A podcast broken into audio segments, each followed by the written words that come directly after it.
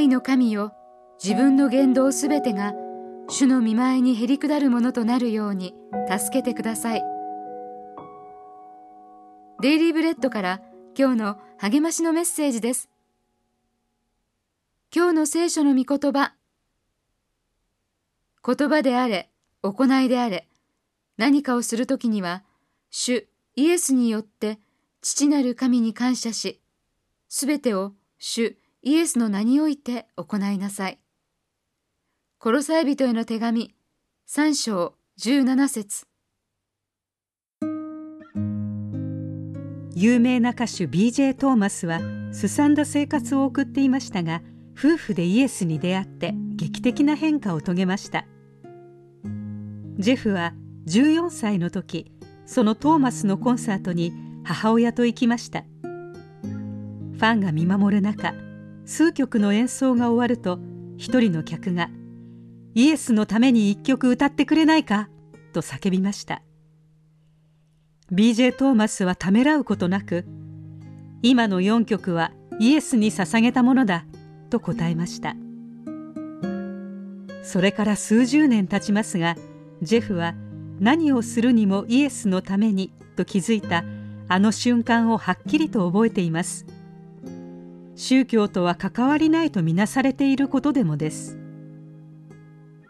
私たちは時に俗と性を分ける誘惑に駆られます。教会に行く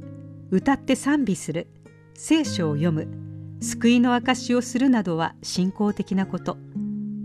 家事や仕事スポーツや趣味などは世俗的なことというように。コロサイ人への手紙3章16節は「キリストの言葉を自らのうちに豊かに住まわせ教え合い感謝にあふれて歌いなさいと語ります。また17節はそれ以上のことを奨励します。つまり言葉であれ行いであれ何かをする時には主イエスによって父なる神に感謝しすべてを主イエスの名において行いなさいと神の子供たちに教えています。どんなことも主のために行いましょう。今日の目想のヒント。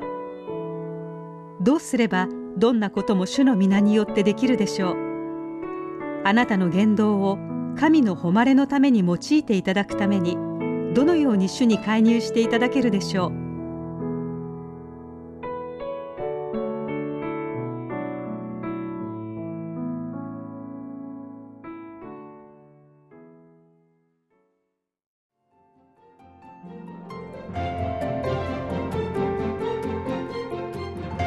今日のお話いかがでしたか？